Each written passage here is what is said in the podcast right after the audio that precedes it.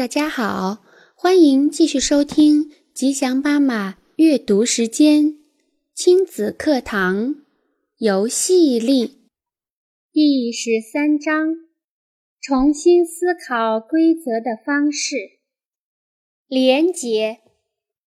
我已经清楚地表达了这一观点。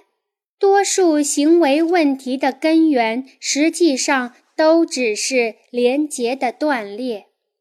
廉洁良好的孩子更愿意与他人合作，更能为他人着想。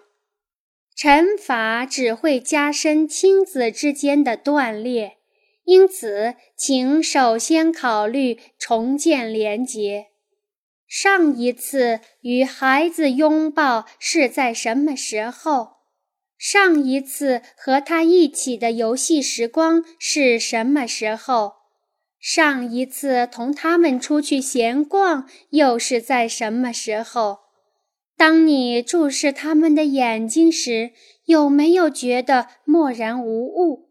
他们的杯子是不是空了？怎么才能蓄满？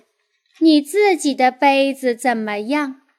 重建连结的方式有很多，一个拥抱，静静地一起坐一会儿，打闹游戏，到户外跑跑跳跳，吃一块点心，一次聊天等等。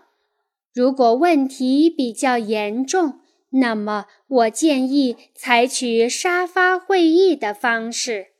多数的惩罚都会对孩子施加压力，因此只能增加孩子的孤寂感和无力感。而沙发会议既有助于建立连结，使孩子获得力量感。又是在用行动示范价值观和行为准则，从而更有效地建立规则。